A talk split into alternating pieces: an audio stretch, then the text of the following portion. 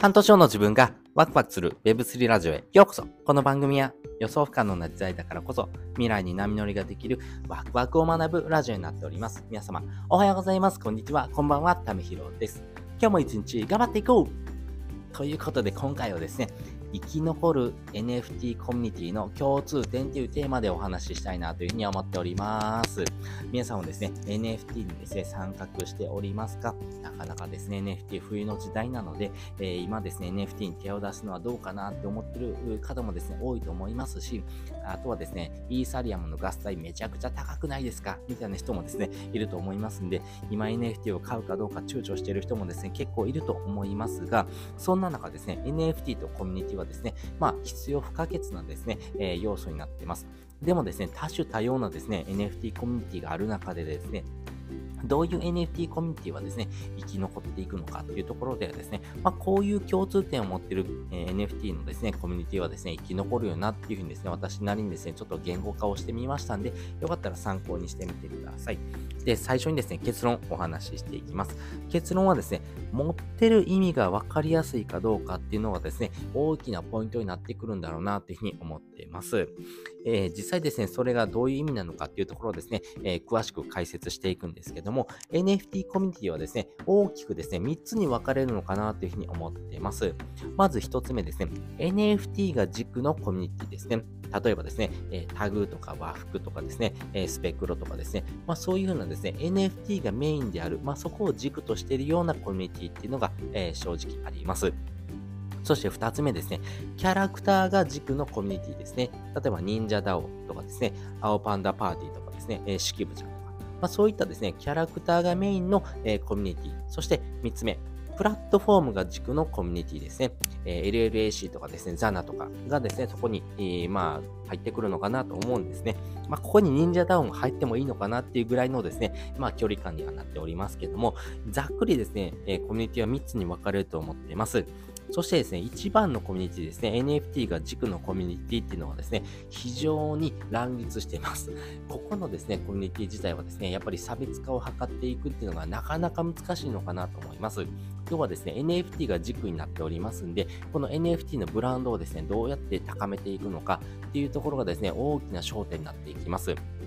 つまりですね、NFT にですね、参加している人口をですね、えー、増やしていくことがですね、大きなポイントになっていきます。今だったらですね、えー、1万8000人とか、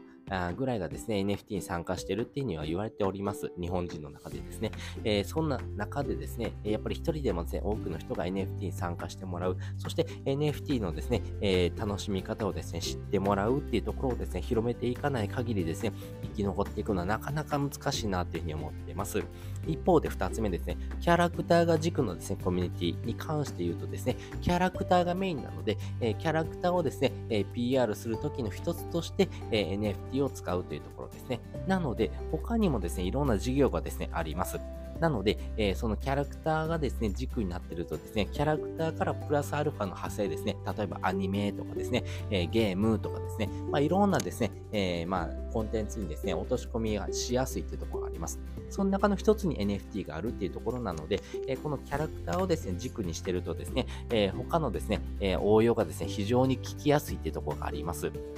なので他のプロジェクトとのですね、差別化をですね、知っていきやすいっていうところがありますんで、えこのキャラクターがですね、もうすでに立ってる。まあそういうふうなプロジェクトはですね、えこれからも生き残っていく可能性が非常に高いというふうに思っています。そして3つ目ですね、プラットフォームが軸のですね、コミュニティですね、えー、ZANA とかですね、LLAC とかっていうところもですね、えプラットフォームが軸になっております。例えば ZANA であればですね、ZANA イコールメタバースですよね。えー、このメタバースというものがですね、事業になっておりますんで、このメタバースというものの中にでの一つにですね、えー、NFT なんかがあります。他にもですね、えー、ゼータトークンとかですね、まあいろんなプロジェクトがあるわけですよね。なので、このプラットフォームが軸になってくるとですね、えー、他のプロジェクトとの連携とかですね、え、コラボっていうのも非常にしていきやすいっていうところがあります。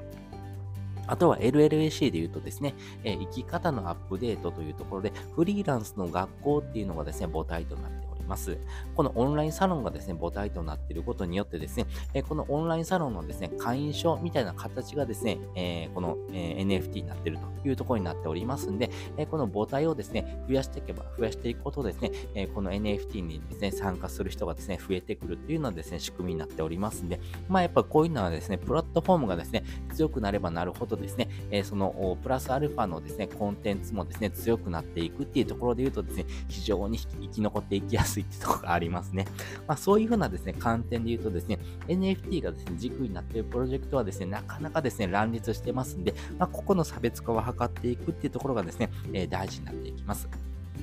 まあ、その家でですね、えー、意味を持ってるかどうかっていうところですね、この意味の分かりやすさですね、このプラットフォームで言うとですね、このメタバースというものをですね、楽しむとかですね、メタバースがですね、生活の一部になるっていうところがですね、意味合いとしてもありますよね。LLC であればですね、生き方のアップデートというところなので、えー、その生き方、えー、例えば働き方も一つとってもですね、えサラリーマンの働き方とですね、えフリーランスの働き方、そして、え副業するようなですね、働きき方、まあ、その3つしかなかったものがですね、えー、まあ、他にもですね、選択肢がですね、増えるような生き方もですね、出てきてますよね。例えば DAO でですね、生活をする、DAO で生きるみたいなですね、生き方もですね、え、その生き方のアップデートの中の一つになっていきます。まあ、そういうふうにですね、え、自分自身のですね、生き方をですね、え、より、プラスアルファしていく。そしてそういった生き方をですね、え、まあ、幅を持たしてですね、え、選べるようなですね、え、将来にしていく。まあ、子供たちがですね、え、そういうふうな生き方をですね、選べるようなですね、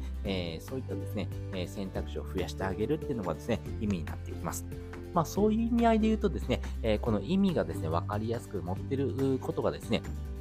どういうですね、え目的になっているのか。っていうところがですね、明確になってればなってるほどですね、非常に生き残っていきやすいなというふうに思ってます。なので、このキャラクターっていうところもですね、えー、このキャラクターを持ってる意味とかですね、えー、目的みたいなところがですね、はっきりしてくるとですね、非常に生き残っていきやすいのかなと思いますし、本当にですね、えー、五感で楽しむみたいなところもですね、大事になってきますよね。楽しいとかですね、嬉しいとかですね、えまあそういったですね、感情とも紐づきやすいというところがありますんで、このキャラクターもですね、持ってる意味っていうのもですね、え自分が好きだからっていうのはですね、絶対的な価値をですね、えもたらしてくれるっていうところもありますんで、まあそういう意味合いもですね、持っててもですね、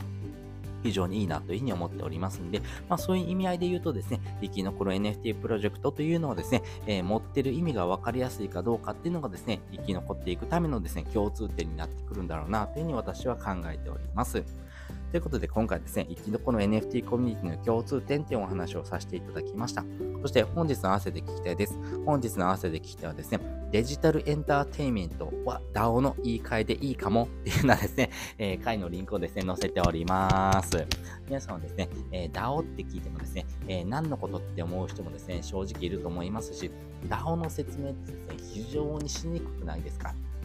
でも私の中で言うとですね、このデジタルエンターテインメントっていうような言い方がですね、まあしっくりくるのかなと思います。まあ、そういうふうな楽しみ方の一つにですね、えー、なってきてるのかなと思うので、まあ、そういう楽しみ方をですね、広げていくためのですね、えー、一つのツールみたいな形でですね、DAO を使ってもらうのもいいのかなというふうにですね、考えておりますんで、まあそういうふうなですね、部分のですね、言い方をした方がですね、えー、人と、人のイメージとかですね、えー、その持ってるですね、えー、まあその入り込みやすさみたいなところもですね、変わってくるのかなと思っておりますんでね、そのあたりのですね、お話をしている回になりますんで、よかったら聞いてもらうとですね、より深く理解ができるのかなというふうに思っております。ということで、本日もですね、お聴きいただきましてありがとうございました。また次回もですね、よかったら聞いてみてください。それじゃあ、またね。